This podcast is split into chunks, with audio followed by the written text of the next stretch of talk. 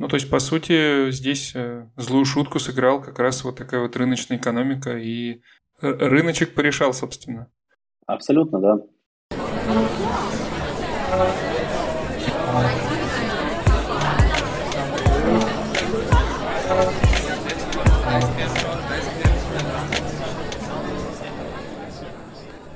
Привет, меня зовут Саша, и это 71 выпуск «Вас подкаст». Подкаста, в котором мы обсуждаем переезд и жизнь в Германии.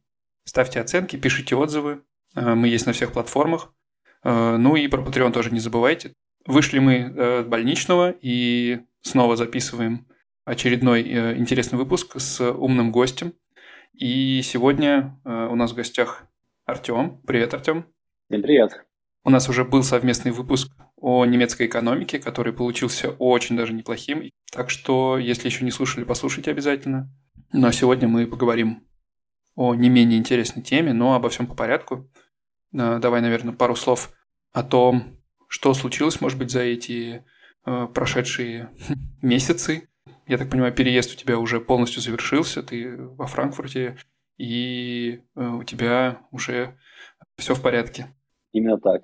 На самом деле у меня, у нас, в моей семье, все как обычно довольно сумбурно было.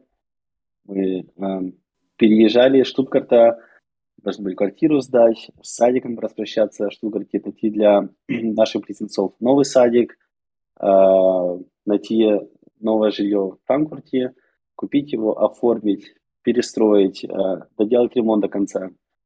Всякие мел мелочи, недоделки, начать новую работу.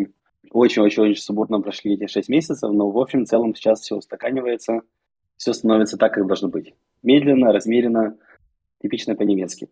Ну, прям сезон какой-то переездов. У всех у нас в последнее время сплошь одни переезды. Тут и Женя переехал в Берлин, и Инна переехала в Берлин, тоже наша постоянная гостья. И э, вот буквально на выходных я помогал э, своему бывшему коллеге с переездом. Мы буквально вот в воскресенье погрузили вещи в транспортер и 6 часов до Берлина э, все это везли. Так что сейчас прям очень мобильные все и стараются переезжать. Эм, я думаю, что нам обязательно надо будет сделать про это какой-то выпуск. Что же людям на месте не сидится. А, но к этому, я думаю, мы еще придем. А сегодня мы собрались здесь, чтобы поговорить о такой теме, которую, ну, в одиночку э, я бы точно не осилил. И здесь требуется помощь зала. Э, так что сегодня мы поговорим про, про электричество, про то, как э, оно здесь, в Германии, покупается, Э, и поставляется в обычные квартиры и домохозяйства. А также поговорим о том, почему же сейчас из всех радиоприемников и телевизоров только и речи, что в Германии и, в принципе, в Европе энергетический кризис. А действительно ли это так? И кто виноват и что делать? Ну, давай, наверное, по порядку. Э, мне кажется, в первую очередь стоит сказать о том, что поставки электричества э, домой в Германии э, не похоже на то, как это происходит в России. Ну, ты из России довольно давно переехал. Не уверен, что ты помнишь, как это устроено там. Э, но могу сказать, что в России ты не задумываешься о том, кто поставляет тебе электричество в дом. Ты можешь задумываться о том, кто дает тебе интернет или у кого ты, от кого ты получаешь мобильную связь, но о том, кто поставляет тебе электроэнергию, ты не задумаешься, потому что э, это обеспечивает, ну, по сути, государственная компания, я уж не знаю, как это точно там называется, э, но э, здесь выбора у тебя никакого нет. В Германии же ты можешь выбрать компанию, которая будет поставлять тебе электричество, и выбор этот довольно широк. Э, их на самом деле сотни этих компаний – по сути, ты выбираешь ту, которая устраивает тебя по цене, по каким-то дополнительным фишкам, э, дополнительным бонусам, э, по разным параметрам контракта. И в целом это, наверное, чем-то похоже на выбор интернет-провайдера. Но единственное, что интернет-провайдер, конечно, может тебе разные тарифы предложить с разной скоростью и еще кучу всего. Электричество тебе будет поставляться всегда, в принципе, одного качества, и вряд ли тебе кто-то из провайдеров будет замедлять его, да, после какой-то прохождения какой-то отметки, но на самом деле довольно сильно может варьироваться и цена в зависимости от того, какое количество электричества в год ты обязуешься использовать, да, сколько ты планируешь использовать электричество. Не знаю, может быть, но я не уверен. Есть и какие-то различия во времени использования, там где-то дешевле ночью, где-то дешевле днем, но здесь, здесь я не уверен. Но в целом ассортимент этих компаний довольно большой, и, наверное, это первое, что э, ты делаешь после переезда, это именно после переезда в Германию, да, когда узнаешь об этом, ты открываешь там тот же Check24 сайт, где можно сравнить все и вся, и смотришь на это обилие электрических провайдеров. Более того, многие из них дают еще бонусы за переход к ним. Ну и, конечно, выбираешь там самого выгодного с самым большим бонусом и обычно садишься на договор на ближайшие там несколько лет и забываешь про это. На самом деле все так, и даже, возможно, еще немножко все сложнее. Но чтобы постепенно объяснить эту тему, я считаю тот пример, который ты назвал, а именно интернет, это отличный э, пример, чтобы навести альтернативу. Здесь мы можем все поделить на два вектора. Первый вектор – это инфраструктура. И мне кажется, это понятно, что э, к твоему дому ведет только э, один провод, есть только один счетчик, есть только э, одно электричество, которое течет по этим проводам, к счетчику. Э, здесь физически все то же самое, что в России. Ну, было бы странно, если бы у сотни э, электрических компаний были бы свои станции, свои лэпы, и они бы еще потом там сражались, э, кто здесь, э, кто в этот дом проведет, кто в этот, и продавали бы какие-нибудь там уникальные предложения. Да, действительно, производство, производится электричество на электростанциях, течет оно к дому по, электро, по линиям электропередач, которые, я так понимаю, находятся все-таки в какой-то государственной собственности или около государственной. Для чего же нужны тогда эти провайдеры? Как они э, вообще связаны с электричеством? Здесь весь рынок поделен.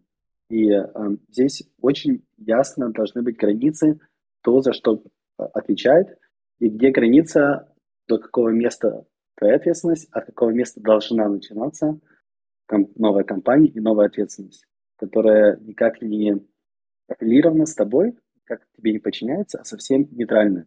Это европейские законы. Европейские законы несут себе цель антимонопольного рынка.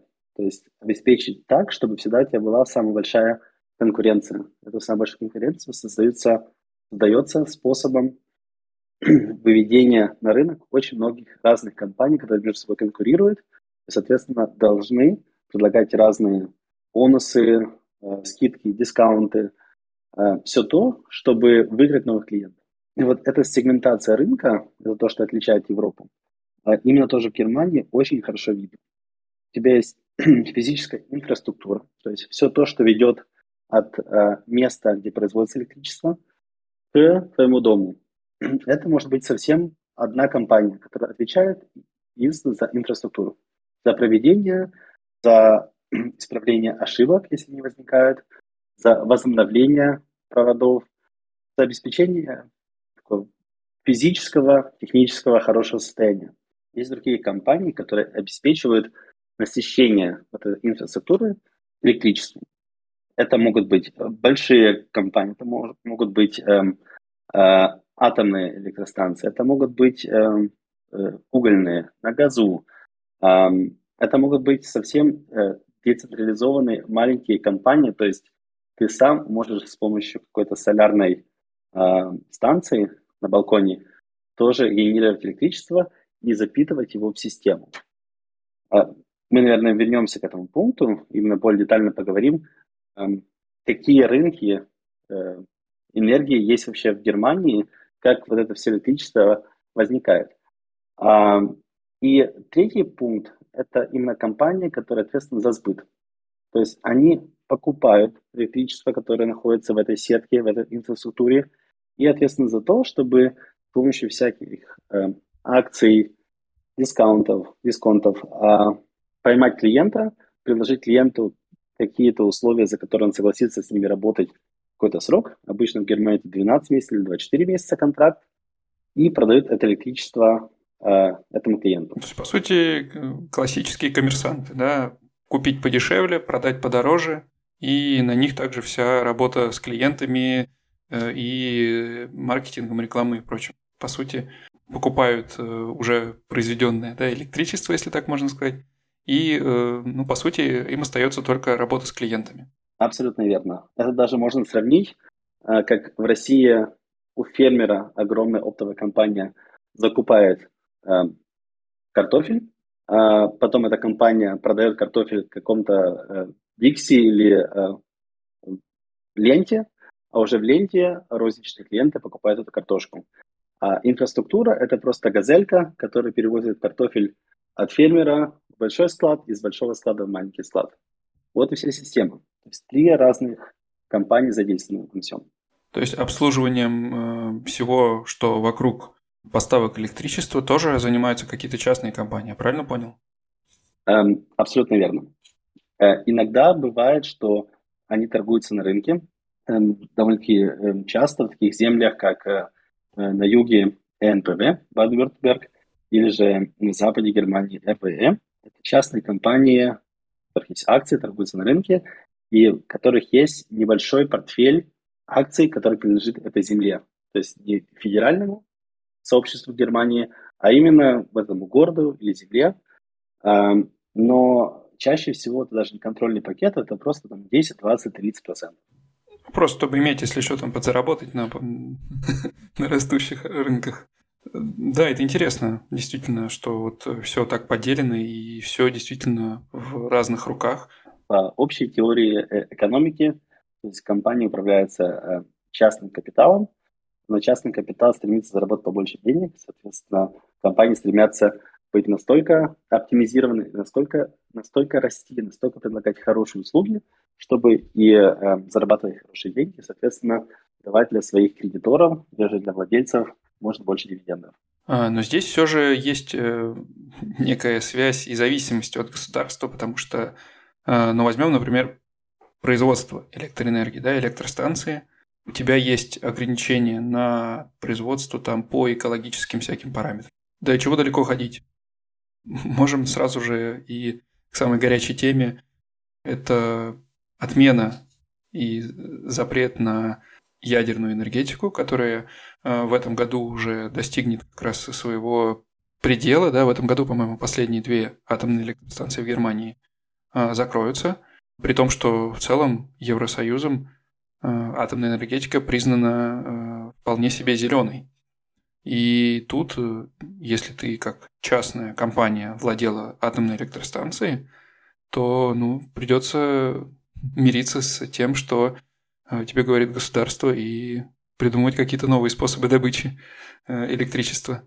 Здесь у нас, конечно, очень философский э, вопрос, потому что, да, э, государство влияет, оно дает тебе э, такие рамки, законодательные рамки, в которых ты имеешь право крутиться, действовать, зарабатывать деньги.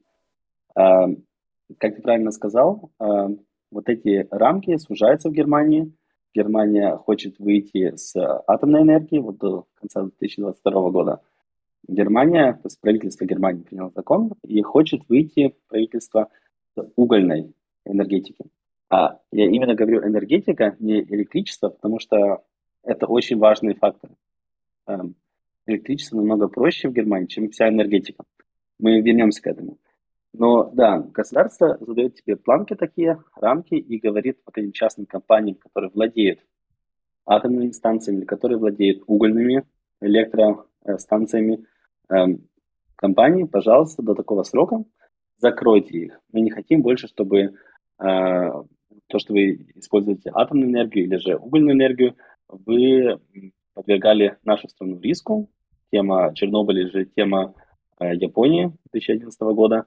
Или же мы не хотим, чтобы вы загрязняли окружающую среду. Соответственно, пожалуйста, закройте, но при этом государство и платит этим компаниям очень хорошие компенсации – которые более чем достаточно, чтобы покрыть те э, дополнительные затраты на закрытие компании, и плюс еще достаточно, чтобы компенсировать людей, которых нужно будет уволить. Мы говорим здесь за следующие 10 лет около двух или трех тысяч человек, которые, к сожалению, должны будут быть уволены, потому что больше не будет работы в этом секторе. И достаточные э, компенсации, чтобы покрыть даже э, ту прибыль, которую компании не заработают за те года, которые они заработали, производя эту энергию атомом. Соответственно, да, то есть, с одной стороны, государство, э, э, оно наказывает, дает тебе какие-то планки и запрещает тебе что-то. С другой стороны, э, если тебя это касается, у тебя есть экономические потери с этого, оно и компенсирует тебе это. Э, да, я сейчас даже вспомнил, э, если, может быть, смотрел сериал «Тьма» немецкий, там как раз, по-моему, про частную такую атомную станцию и шла речь. И вот сейчас оглядываюсь, я понимаю, что действительно это выглядело немного странно. Э, то, что атомная станция управляется как какой-то частной компанией. Действительно так? Для нас это странно, для немцев странно, что государство, которое считается всегда неэффективным, потому что государство другая повестка, чем просто заработать деньги. А все-таки огромный плюс компаний в том, что они всегда стремятся заработать деньги. Заработать деньги не тем, а, а в условиях рыночной экономики, когда у тебя всегда субституты, всегда есть конкуренты, зарабатываешь только деньги тогда, когда ты предлагаешь или очень дешевый продукт, или очень качественный продукт. В этом бизнесе качество киловатта ты не замечаешь. Он качественный или менее качественный. Соответственно, ты замечаешь цену. И потому вот это огромный плюс частных компаний, потому что они всегда стараются э, сделать продукт как, как намного более дешевле, чем государство. А, ну и качество услуг. Да, услуги вокруг поставок электричества никто не отменял. И, ну, понятно, там удобная оплата через приложение или качественный клиентский сервис, это всегда как плюс будет работать. Абсолютно. Но э, мы с тобой, как уже немного прожившие в Германии, знаем, что немцы очень, скажем, щепетильны в вопросе финансов. То есть они очень любят экономить. Соответственно, для них э, цена – это всегда самый главный вопрос. Но, безусловно, это не единственный вопрос, который задается при выборе э, провайдера. А, ну, давай, наверное, пару слов скажем о том, как вообще эти компании Э, дифференцируются, когда ты, например, на Чек24 выбираешь список, да, ты вводишь э, свой адрес, да, потому что разные компании работают э, в разных землях обычно. И есть, конечно, глобальные, которые работают по всей Германии, есть совсем локальные. И э, ты выбираешь, сколько у тебя планируемый объем электричества, да. Никогда в жизни до этого не считал, да, сколько... Никогда в жизни до этого не считал киловатты. Э, киловатты для меня были просто показаниями счетчика, который ты записываешь в квитанцию, э, там или где-то там на госуслугах вводишь. Но вот э, рассчитывать, сколько киловатт, ты уже там потом начинаешь считать, ага, сколько у меня там потребляет компьютер, может быть, здесь выбрать более энергоэффективный холодильник и так далее, да, то есть раньше ты об этом не задумывался, здесь ты об этом задумаешься, потому что прямо при заключении контракта ты явно указываешь, сколько киловатт ты планируешь использовать, и в зависимости от этого меняется, собственно, это стоимость этого электричества, да, сколько ты будешь платить за него каждый месяц. Э, но открывая на самом деле э, вот эту вот сумму, там, 50, 60, 70 евро в месяц, когда ты хочешь посмотреть, из чего она складывается, то там на самом деле не все так ясно и понятно. А, есть какая-то базовая цена за киловатт, которая, в принципе, ну, логично, казалось бы, умножил эту цену на количество киловатт а, и получил стоимость. А, но нет, не сходится цена. Да, это очень э, сложный пункт, как и очень многое э, в Германии очень бюрократичный. Про него можно дискутировать часами. Я попытаюсь это поделить на разные кластеры. Да, ты э, можешь зайти на любой сайт, есть очень многие сайты, которые сравнивают разных провайдеров между собой и выдают тебе самые оптимальные по твоим требованиям а, варианты. А, на самом деле ты задаешь а, свой адрес, ты задаешь примерно сколько тебе нужно киловатт в год, если ты не знаешь сколько, потому что очень многие люди не знают, сколько они используют, они просто говорят, ну у нас там двое человек, четверо человек, у нас там дом побольше, поменьше – они э, могут взять один из вариантов, который предлагает им система. 3000 киловатт, 5000 киловатт, 6000 киловатт. Все зависит на самом деле от э, сугубо субъективных э, методов использования электричества. Ты, как клиент, даже можешь задаться такими вариантами, как я хочу только э, электричество, созданное с возобновляемых источников. Даже вот это может быть. Конечно же, электричество, которое приходит к тебе к розетке, никто не может проверить, как оно создалось. Создалось оно с биомассы или создалось оно а, с угля. Но вот компании, которые такое предлагают, они просто обязуются покупать у производителей вот такой, такой, такую энергию. Соответственно, их как бы э, субсидировать. Эм, то есть очень много разных факторов, которые можешь задаться. Хочешь ты локальную компанию, которая будет чуть поменьше, но зато ты развиваешь свой локальный бизнес вокруг тебя. Хочешь ли ты огромную компанию, которая э, как корпорация предлагает лучшие цены, но зато, соответственно, это огромная корпорация и э, немножко более э, скажем, дистанционная, не так близка к тебе, ты не знаешь названия, она из твоего региона. То есть вариантов просто тьма. Uh, 30-40 разных провайдеров, которые могут тебе предложить один и тот же самый uh, киловатт, который придет к тебе, к твоему телефону, к твоему компьютеру, к твоему монитору. Um, из чего состоит цена?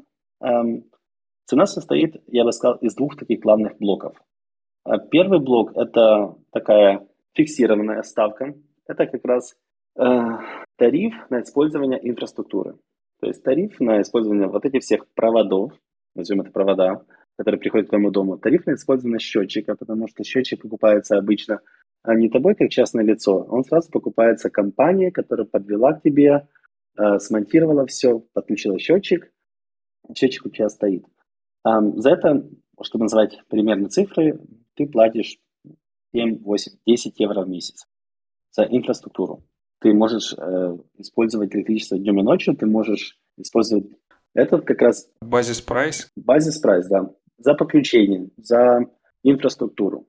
Э, и да, снимает эти деньги с себя провайдер, но он тоже эти деньги просто перечисляет дальше компании, другой компании, которая предоставила вот это эм, физическое подключение к твоему дому. А, и потом ты платишь э, за использование энергии. С одним примечанием, в Германии, э, как ты правильно заметил, ты сначала задаешь, сколько ты хочешь примерно использовать в год, с этого считается, сколько ты должен платить аванса каждый месяц, и потом через 12 месяцев э, ты просто пишешь, э, смотришь на счетчик, задаешь онлайн, сколько ты на самом деле расходовал, и потом твоя стоимость настоящая стоимость э, энергии электричества сравнивается с твоими авансами, и ты получаешь потом или э, компенсацию, или же ты должен что-то доплатить. То есть это не такая система, что ты задался там 4000 киловатт, через 8 месяцев ты израсходовал все 4000, и потом 4 месяца ты сидишь э, в темноте и ждешь, когда снова начнется новый контракт.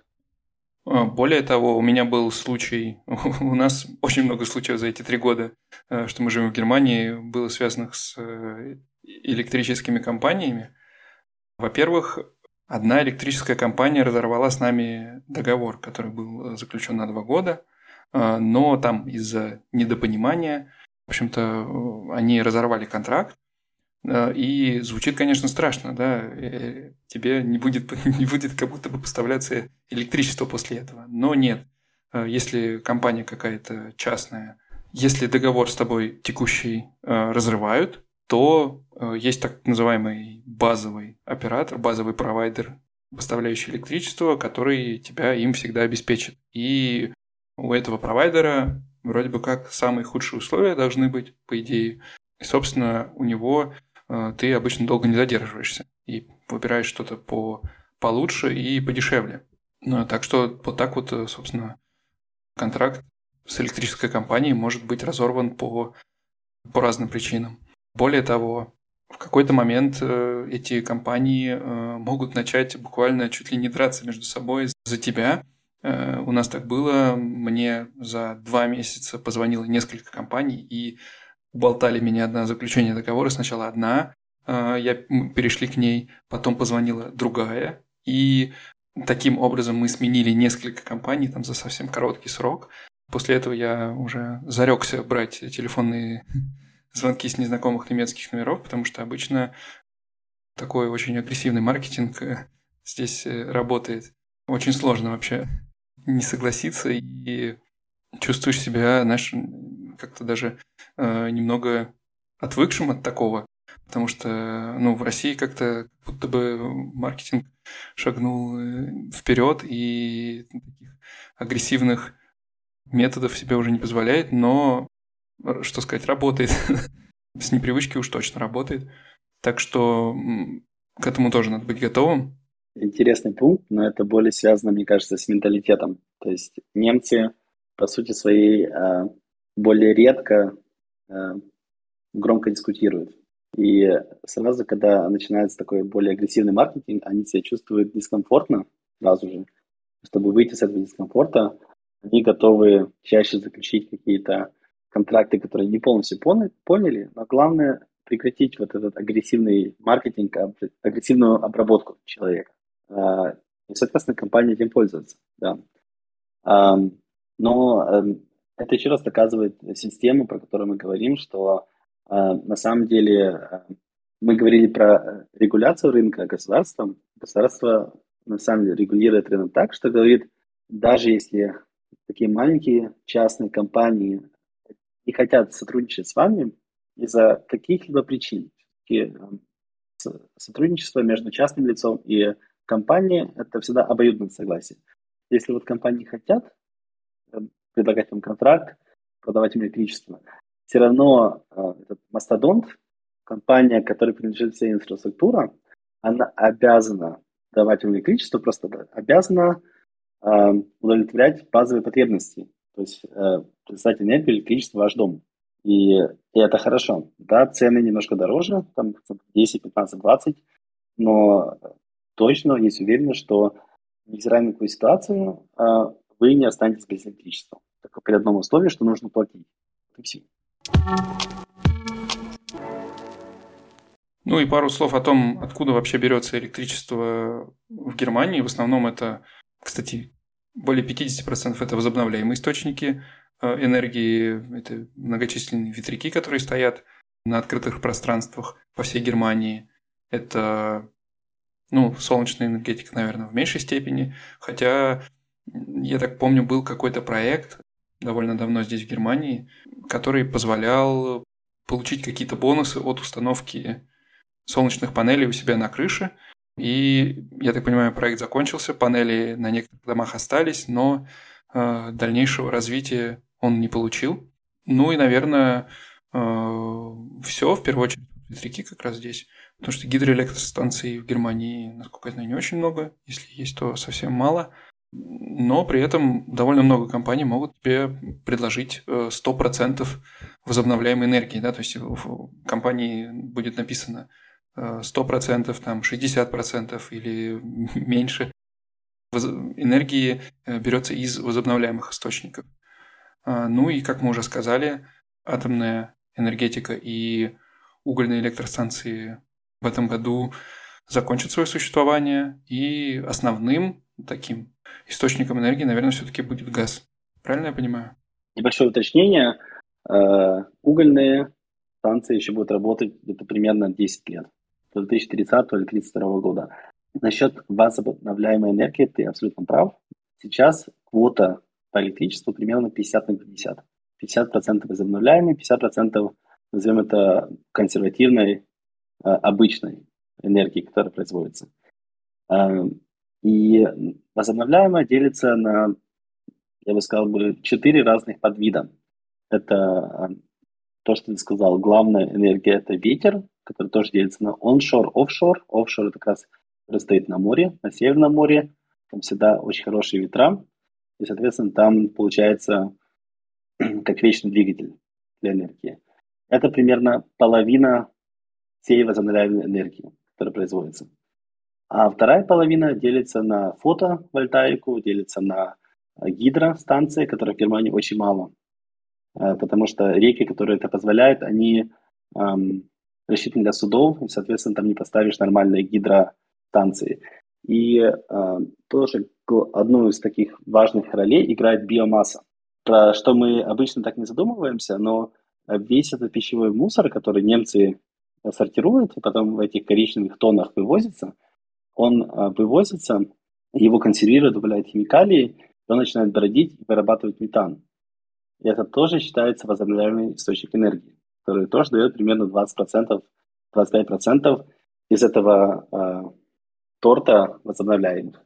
И на самом деле именно по электричеству э, процент э, энергии, которая производится способом, который зеленым считается, э, с каждым годом растет.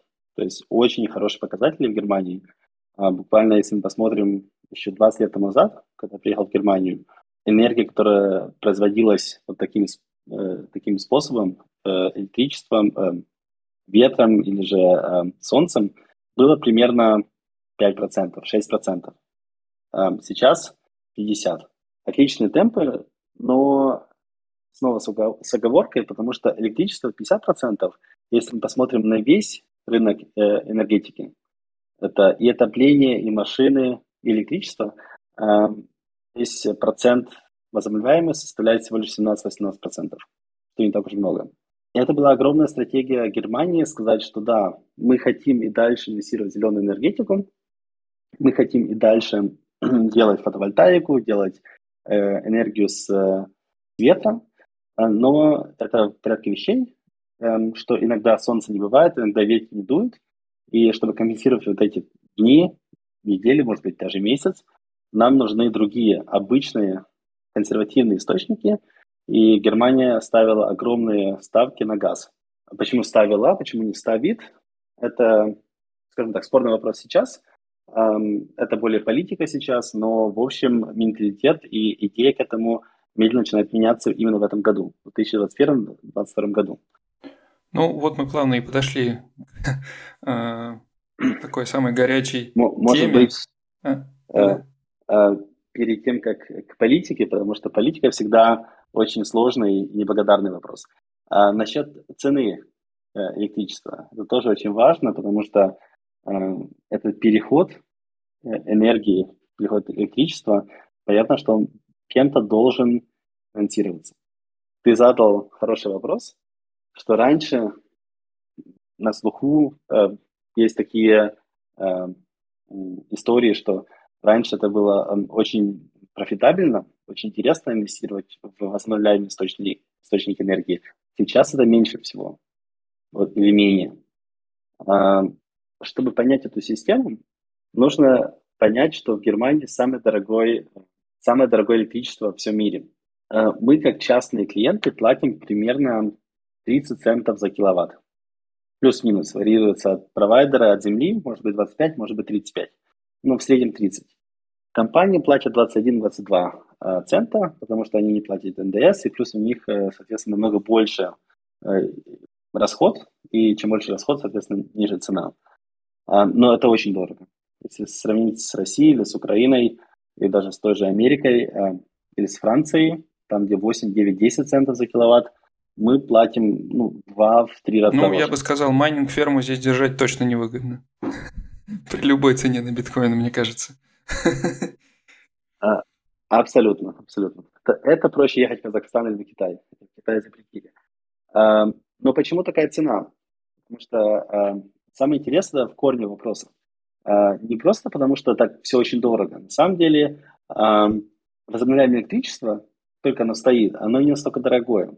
А, дорогой это переход. И потому Германия примерно 20 лет тому назад, или там, 15 лет тому назад, то есть в начале 2000-х, приняла закон, который называется ЭЭГ, Erneuerbaren Energien Gesetz. И вот эта цена, про которую мы говорим, этих 30 центов, оно разбивается на три части. А, оно разбивается на базовую стоимость э, электричества, примерно 10 центов, то есть то, что мы покупаем газ или нефть или уголь, и перерабатываем в электричество, это 10 центов всего лишь, то есть треть. А, вторая треть – это стоимость администрации разных компаний, перевозки, составление договоров, их профит, налоги, которые они там платят, НДС и так далее. Это вторая треть. А вот третья треть, третьих примерно 10 центов, а, мы с вами в Германии платим за как раз переход страны на э, возобновляемые источники энергии. И вот эта треть цены, она накапливается, она перечисляется провайдером государства в виде налога. И государство берет эти налоги и потом инвестирует э, или субсидирует то, что им кажется имеет смысл для уменьшения CO2 выброса в природу. И один из таких, э, скажем, инструментов, во что они очень хорошо инвестировали раз в 2005, 2010, 2015, это как раз были частные инвестиции в возобновляемые источники энергии. Любой частный человек мог просто поставить себе на крыше 10 панелей фотовольтайки, вырабатывать электричество, часть из него сам использовать для своих собственных нужд, остальное то, что эти платы, доски фотовольтайки э, производили, генерировали электричество, просто наполнять, впитывать в систему, стоит счетчик на питание, и по этому счетчику он продает вот эту энергию э, провайдеру или же государству. В этом смысле инфраструктурному провайдеру. И государство давало всегда специальные тарифы, хорошие цены для частных людей, чтобы продавать это электричество. Но всегда ставка была дегрессивная. В 2005 году при продаже киловатта ты получал 30 центов. То есть тогда его покупал за 25 центов, а продавал, если оно было зеленым, за 30 центов. Но каждый год цена уменьшалась с продажи. Цена этого тарифа на продажу уменьшалась на полтора-два цента. И сейчас ты продаешь свой киловатт, который ты делаешь с помощью солярных э, э, плат или же э, ветра, всего лишь за 5-6 центов, то не так уж много. И, соответственно, да, э, интерес людей, интерес приватных инвесторов к этому всему теряется. Я, если честно, тоже сам думал поставить на крыше дома вот таких пару плат. Эм, я просчитал, я узнавал, я интересовался, смотрел. Окупаемость 12-15 лет. То сейчас это, мне кажется, очень долго. 12-15 лет. Раньше окупаемость была 3-4 года, соответственно, был бум. На самом деле был бум ставить себя на крышах или ставить себя там в огороде где-то. Особенно на крышах больших, э, больших торговых центров, э, всяких э, магазинов продуктовых. Там есть огромные плоские крыши. Они очень многие в Германии покрыты еще уже 10 лет фотовольтаик э, приборами.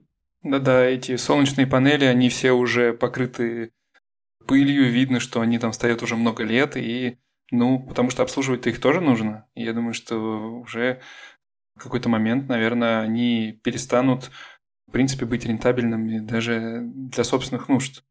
Это спорный вопрос, потому что то, что я читал, э, фидбэки от людей, которые ставили себе вот эти платы фотовольтаик, обслуживание такое большое. Но на самом деле нужно понимать, что с каждым годом, как и в батарейках, эффективность она теряется. И с, скажем, 100% эффективности каждый год ты теряешь там 3-4-5%, и когда достигает там 40% эффективности, тебе придется их менять. Но, с другой стороны, с каждым годом выходят более качественные, более продуктивные платы на рынок.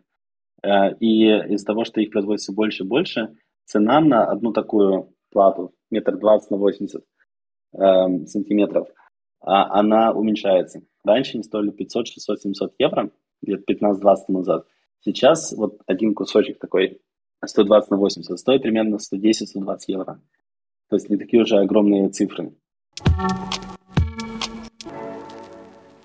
Но что-то мы э, немножко отдалились в тему э, техники и технологии. В общем и целом э, Германия показывает, что на 50% энергии уже производит в 2021-2022 годах с помощью возобновляемой энергии, с, помощью ветра и солнца, и доказывает, что стратегия, которая последние 15 лет была, продвигалась активным государственным аппаратом, она работает. То есть есть огромное замещение э, конвенциональных э, источников энергии, то есть атомных или же э, угольных, на возобновляемую энергию. И Германия настолько была уверена в том, что и дальше этот тренд пойдет, то э, на самом деле степ-бай-степ отказывается всех остальных источников, кроме как оставить такой, эм, называют это эм, источник эм, э, переход или источник э, эм, мост на будущее, это, э, это газ, который, скажем, меньший, самый меньший зол. Да, ну, по поводу 30 центов за киловатт, действительно платили столько, но вот в какой-то момент э, внезапно могу рассказать, что случилось на собственном опыте, да? что обозначило для, конкретно для нас, для нашей семьи, э, то, что действительно что-то нездорово на рынке энергетики. Компания, которая нам дом поставляла энергию там, на протяжении года или полутора, э, внезапно, просто вот так вот в какой-то день осенний прислала письмо, что она обанкротилась. И, к сожалению, наш договор придется с ней разорвать по причине того, что она больше не может существовать. И э, вслед за этим пришел уже договор от моего Грунтверзоргера, да, то есть э, той компании, которая обеспечивает тебя электричеством по умолчанию. И цена там была почти в два раза больше, чем мы платили до этого. То есть мы платили примерно 55 евро в течение последнего времени. А здесь э, счет уже был на 95, кажется, около того. Ну, в общем, больше 90 евро а, за электричество каждый месяц. Ну, я подумал, не беда. Сейчас схожу на Чек24 и выберу другую компанию, которая будет подешевле продавать мне электричество. Открываю я Чек24 и вижу там, что самое дешевое электричество у других компаний предлагается по цене от 100 евро в месяц. Да, при нашем потреблении там порядка 3,5 тысяч киловатт в год. Такая цена. И действительно, даже Чек24 сам показывает, что текущее предложение от, э, твоего, от базового провайдера, оно самое выгодное. И в тот момент я как-то задумался на тему энергетического кризиса и вообще, что же происходит. Начал читать разные источники по этому вопросу, что вообще пишут люди, и говорят, вот, мол, холодная зима, сейчас к весне потеплеет, и все снова вернется на круги своя, но весна все ближе, а цена не падает никак. Так что же случилось-то? Почему внезапно цена выросла? Более того, некоторые провайдеры сейчас предлагают... Вот у меня коллега, который переезжал, у него подходил к концу контракт с его текущей фирмой, у него сейчас заключен договор по 33, кажется, цента за киловатт. Он подходил к концу, и компания предлагала ему продлить его. Он как раз раздумывал в тот момент, продлевать или, может, поискать что-то другое. И я рассказал ему о своей ситуации. Он зашел на сайт этой компании, где он, э, то есть даже не на Чек24, а конкретно вот свою компанию пошел и посмотрел, что новые договора они уже предлагают по цене, по-моему, то ли 60, то ли 55 э, центов за киловатт. А, ну, практически полтора раза больше уже. И, конечно, он э, согласился на продление контракта по текущей цене, а тем, кому не повезло, как э, мне или тем, кто переезжает сейчас вот и будет э, впервые выбирать себе компанию для поставки электричества, придется мириться с такими ценами. И главный вопрос, как долго это продлится? Может быть, у тебя есть ответ на этот вопрос, хотя бы какой-то? Эм, Извечный вопрос, кто виноват, что делать, и как долго это все будет. Эм, ну, насчет, как долго это все продлится, эм, никто не может сказать. Это нужно или очень хорошие карты Таро, или очень хорошо наполированный шар, чтобы видеть, э, что случится в будущем. Можно попытаться разобраться в причинах этого роста, почему это все случилось, и попытаться разобраться, будут ли эти причины дальше действовать на рынке. Звучит логично. Да, на самом деле э, звучит очень комично вся ситуация. Мы только что рассказывали и хвалили Германию, что 50% электричества уже добываются возобновляемыми путями. Эм, для этого не нужно спаливать ни уголь, ни газ, э, ни отходы, не покупать очень дорогой уран или э, консервировать, прятать куда-то атомные отходы. То есть у тебя есть ветряк, он крутится, его иногда нужно обслуживать, у тебя есть э, солнечные батареи, они э, работают, э, вырабатывают электричество, тебе иногда их нужно просто поливать, смывать пыль. Звучит очень все Э, слишком хорошо, чтобы было правдой. Эм, чем же проблема? Проблема в том, что э, э, именно проблема еще заключается в корне, по моему мнению, заключалась в корне из, выходя из 2020 года. Что случилось в 2020 году? У нас все движения, вся экономика, все частные перелеты, планы, все разрушились короной. Мы все сидели дома, у нас всех был карантин, а машины мы не, использовали, не пользовались, а электричеством пользовались меньше, фабрики стояли частично, а, и эм, энергия не расходовалась.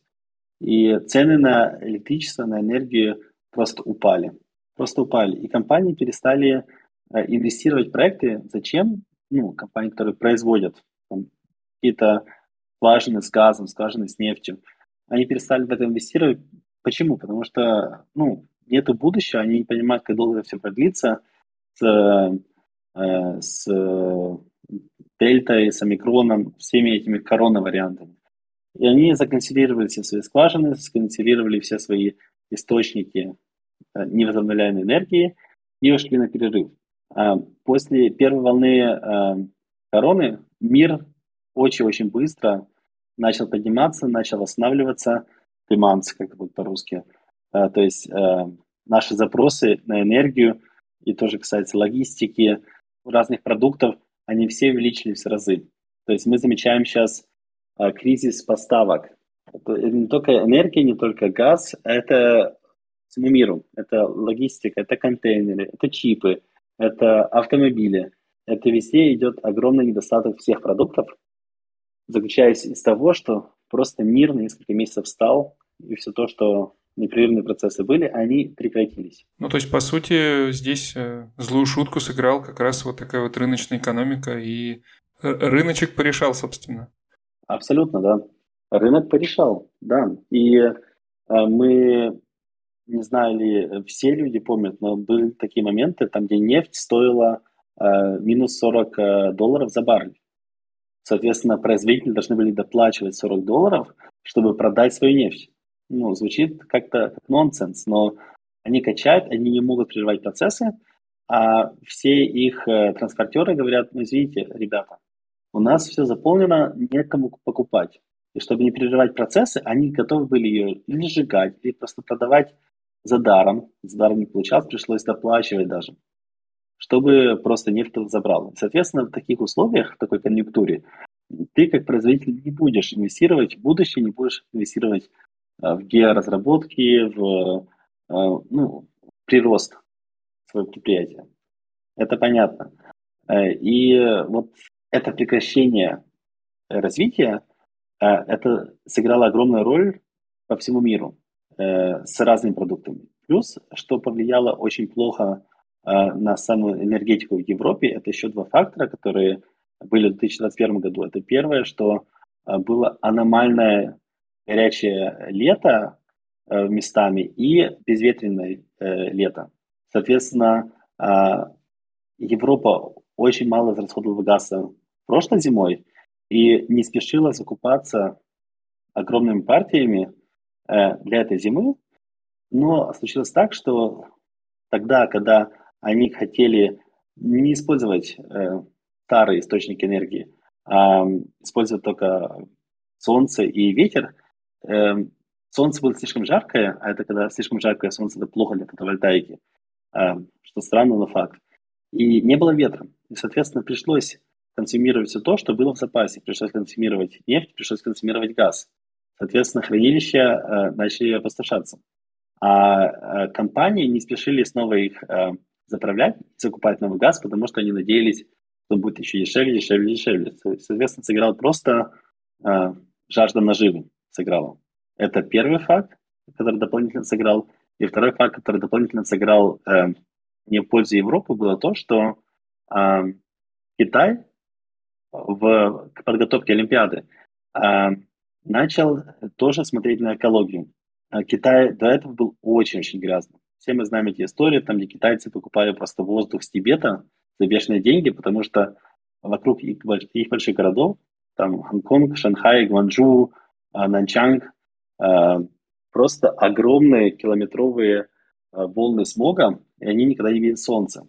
Это я не утрирую, это на самом деле в Китае огромная проблема. И сейчас Китай меняет свою повестку, пытается быть намного более экологично чище, пытается более бороться с эм, болезнями, более быть за здоровый образ жизни свое население. И одна из повесток, одна из повесток у них это меньше использование угля, э, который самый грязный, а более использование газа. И, соответственно, они намного больше купили газа в этом году, чем все предыдущие года. И получилось э, очень безлабные европейцы, которые не так много покупали, как нужно было бы, положились на очень теплые года зимы э, прошлые 10 лет. Э, очень активные китайцы. Вот это все сыграло злую шутку сейчас с Европой. Сейчас, наверное, с твоей стороны будет логичный вопрос, а, вино... а, а где же Россия, да? Э, ну, вопрос он такой, я его не задаю, но он, казалось бы, висит в воздухе, и довольно часто как раз а, о энергетическом кризисе в Европе, это я так в кавычках, да, поставила это предложение, а, говорят как раз э, в российских СМИ. И очень часто слышишь как раз от друзей и родственников из России о том, э, да, не мой вопрос такой, что же там происходит такое. И насколько я знаю, это не секрет, что Россия в Европе является основным поставщиком газа. Где-то в каких-то странах это там 90% э, всего газа. В Германии, по-моему, по, мне кажется, половина или 60%, что-то около того, э, газа поставляется России. И, ну, конечно, при текущей геополитической ситуации э, не может не возникать вопросов о том, как вообще это влияет на... Ну, то, что это только в Германии, все э, в частном бизнесе, и все не зависит от государства, и свободная конкуренция.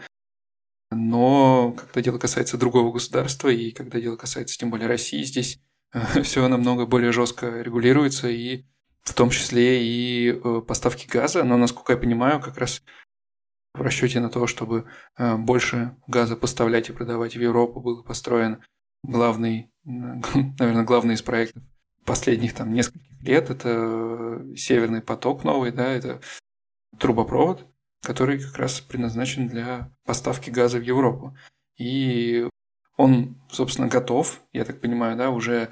Он заполнен газом, но поставки не идут.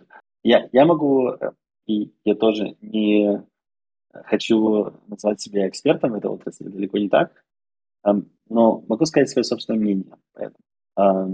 Изначально по тем причинам, которые я объяснил. А Россия ни при чем. То есть главные э, виновники торжества, которые сейчас в Европе, является, является точно не Россия.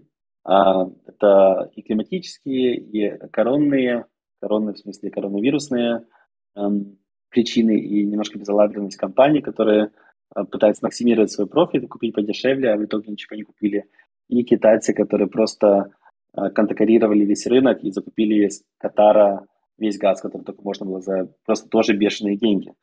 Э, просто главное, чтобы очистить э, Пекин от, от угля во время Олимпиады.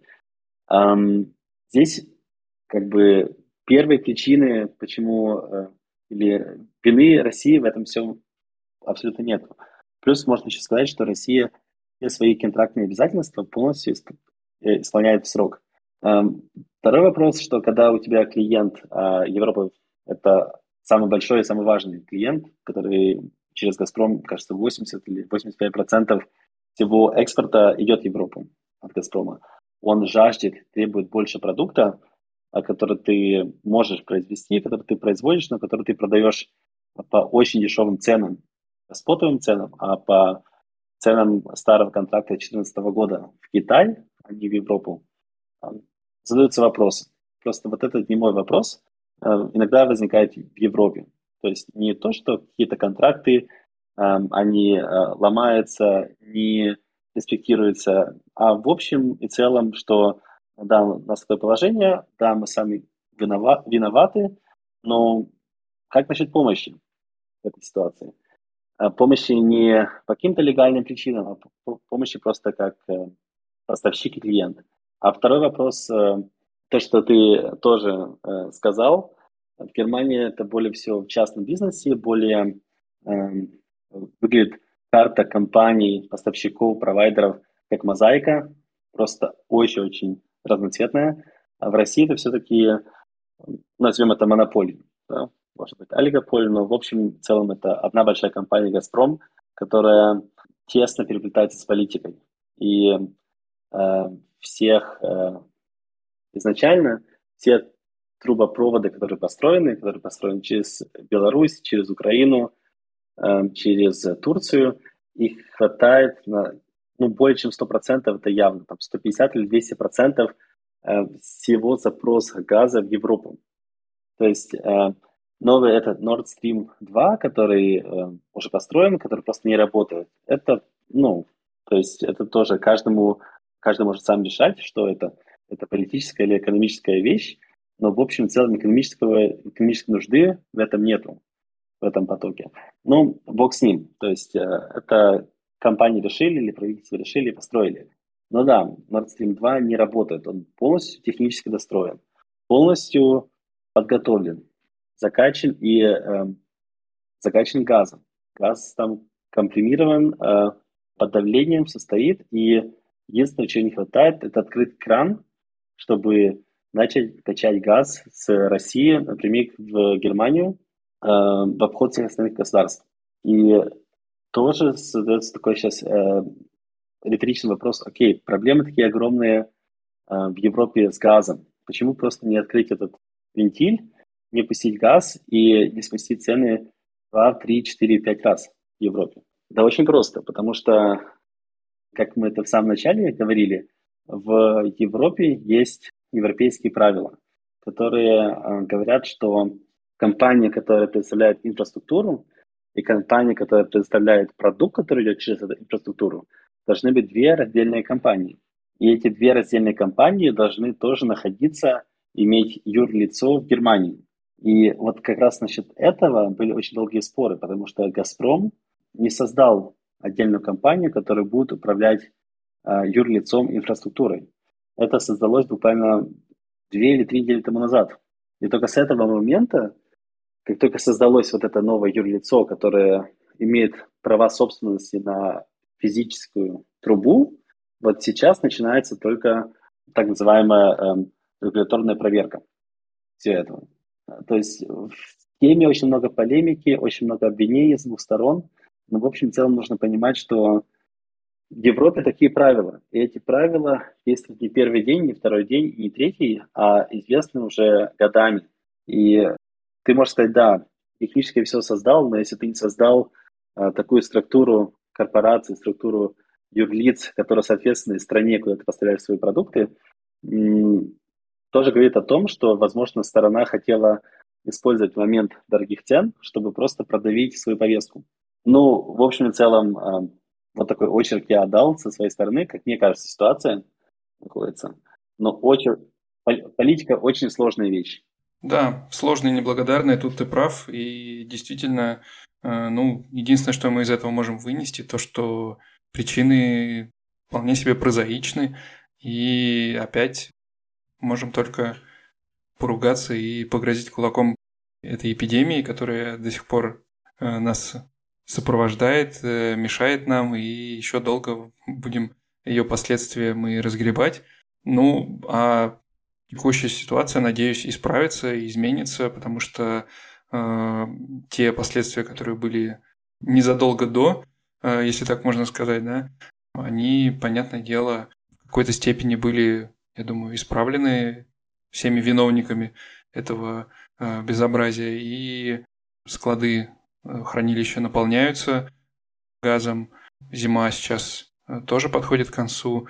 А, будет все меньше и меньше его использоваться, и надеюсь, что в ближайшее время цена все-таки снизится, и я думаю, что самое, самый главный совет, который можно дать сейчас, это не заключать никаких длинных контрактов по текущим ценам, потому что получив такой контракт, рискуешь потом э, несколько лет, э, даже после того, как цены снизятся, платить еще по этим ценам.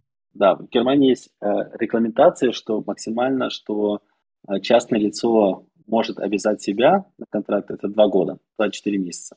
Но даже я лично не посоветовал бы сейчас заключать контракт на 24 месяца, получено 12 месяцев, то есть это обычные такие сроки 6, 12, 24 месяца, и подождать, что сейчас случится. уже есть примеры других стран, там, где вопрос стал еще более критичен, чем в Германии. Все-таки в Германии мы говорим о повышении цен. Вот на твоем даже примере от, э, ну, скажем, 30 центов, возможно, по каким-то специальным дешевым тарифам это было там 27, 28, 29 центов, даже до 40 до 50, что очень-очень бьет по карману, конечно, то есть процент это огромный, там 60-70% прирост, но, конечно же, это терпимо. То есть мы говорим сейчас о сотнях, о тысячах евро а, в месяц, мы говорим 20, 30, 40 евро. Что, конечно, имеет, э, скажем, правда, секундарный удар по экономике, потому что если мы, как частные лица, платим 30-40% больше, компании, которые производят товар, тоже платят 20-30% больше, свои дополнительные расходы они переносят на продукты, и, соответственно, появляется инфляция. Инфляция повсеместная и инфляция везде, потому что в любом производстве любого товара используется энергия в каком-то из видов.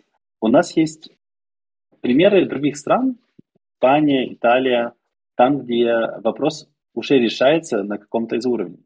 Например, э, что некоторые страны делают, они понижают сейчас НДС. Сейчас, например, в Германии 19% НДС. И, конечно же, если цена, базовая цена выросла с 20 до 40 центов, а, ты можешь просто сказать в это время, там, на следующие 6, 8, 12 месяцев, я уменьшу НДС и, соответственно, компенсирую вот этих там 9-10 центов прироста клиентам частным. А ты можешь, как государство, э, тоже на время снять 10 центов ЭЭГ. То есть вот этот тариф, дополнительные затраты, дополнительные расходы на переход на возобновляемые энергии. Ты можешь сказать, что сейчас ситуация настолько плоха, и люди становятся недовольными, потому что платят вот этих там X евро больше в месяц. Я хочу эм, уменьшить их страдания и э, все это компенсировать. Это вполне реально. Это мы не говорим про огромные расходы для государства, огромные э, многомиллиардные затраты. Это мы говорим это, ну, в районе там 2, 3, 4, 5, 10 миллиардов евро в год дополнительные, меньше налогов, которые государство получит.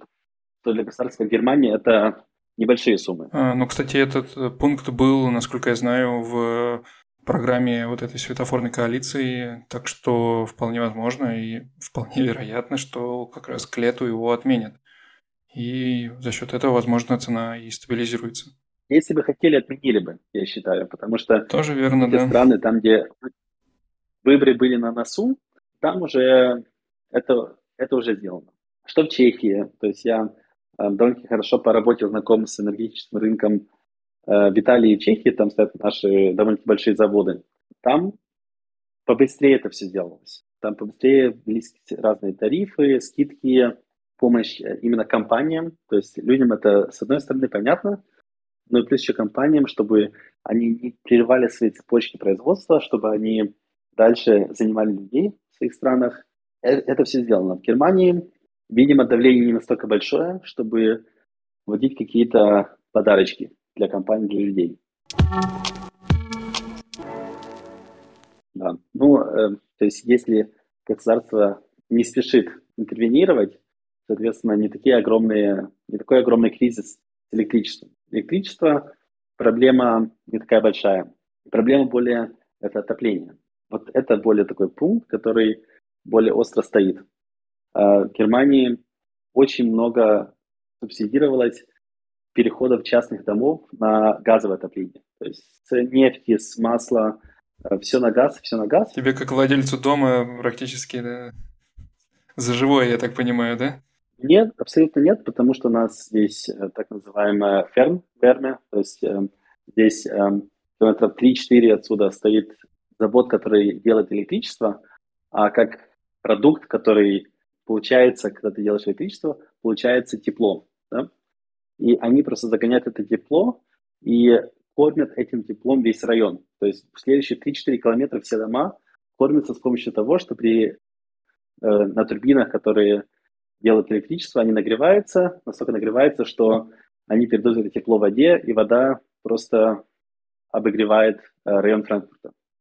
А, но вот моим родителям, то есть мои родители тоже здесь недалеко в Франкфурте строят дом, и тоже было, был вопрос, что делать, то есть ставить газовые термы, которые раньше государством субсидировалось 20%. То есть ты вставил всю инфраструктуру в дом, ты ставил котел, бойлер, ты платил все счета, приносил счета государству, и государство тебе возвращало сразу же 20% обратно. Сейчас, к примеру, вот эти все акции, они заморожены. То есть сейчас, если ты будешь э, новый дом ставить с, газовым отоплением, в случае в Франкфурте, это заморожено, тебе не будет пока что давать никаких субсидий, или же будут, может только в будущем. И к чему решились, например, мои родители, они ставят э, э, так называемый вермипумп. Это теплонасос. Это такая система, там, где загоняется без огромного технического объяснения. Просто система холодильника, ты даешь немножко энергии, и оно вырабатывает или холод, или тепло. С одной стороны холод, с другой стороны тепло. Соответственно, тебе не нужно никакого газа, тебе нужно электричество. И это все эм, субсидируется государством на 35%. То есть ты нанимаешь компанию, компания все делает, ты берешь счета и несешь э, в государство, в город, город тебе возвращает 35% всех твоих затрат. Соответственно, вектор понятный, куда государство хочет идти. Оно хочет идти в менее зависимости от газа. И мне кажется, это тоже такой предлог или результат вот этого года, этой зимы. Оно хочет идти все больше в электричество, которое ты можешь сам вырабатывать. Вырабатывать, вырабатывать э, с помощью солнца, с помощью ветра. Закупать то же самое в Франции, в которой 50-60 разных э, атомных электростанций стоят.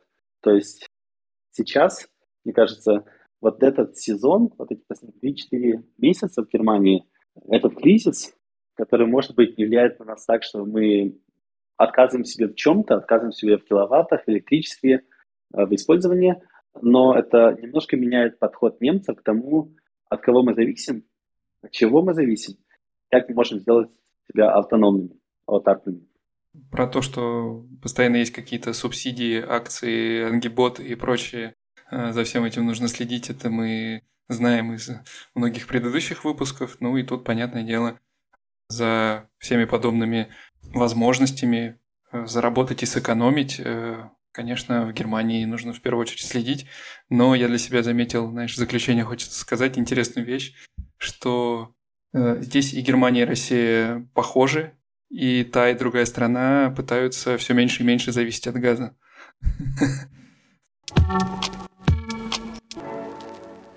На, на самом деле, это, мне кажется, и мы сейчас берем эту тему очень более обширно, нам повезло, что мы живем сейчас в это время, а не 20, 30 или 40 лет тому назад, там, где наши базовые потребности очень просто, легко а, восполняются. Что продукты, что путешествия, что безопасность, что нет никаких войн большей части мира. И мы можем выбирать сейчас, насколько мы хотим социально жить, насколько мы хотим э, экологично жить, экологично, экологично чисто жить. И это прекрасно. Соответственно, что мы как общество можем подталкивать государство быть более зеленым или быть более думающим про здоровье, более думающим про work-life balance – мне кажется, это огромный плюс э, именно нашей генерации. То есть в зависимости, живешь ты в России или живешь в Америке, в Европе, но все-таки общество в целом двигается в правильном направлении. А, ну и на этой оптимистичной ноте, наверное, будем заканчивать сегодняшний выпуск. Получилось, по-моему, очень познавательно и интересно. Я многих вещей э, не знал, о которых ты говорил, например. Ну, надеюсь, что нашим слушателям это тоже поможет в чем-то и придаст оптимизма тем, кто живет в Германии или тем, кто сейчас э, как раз переезжает и сталкивается с э, этими страшными ценами на электричество. Большое спасибо, что разделил со мной эту сложную тему и помог действительно мне разобраться. Э, я думаю, это не последний выпуск, и будут еще много тем, где я обращусь к тебе за помощью. И всем пока, до следующего раза. С удовольствием. Спасибо за приглашение. Всем пока.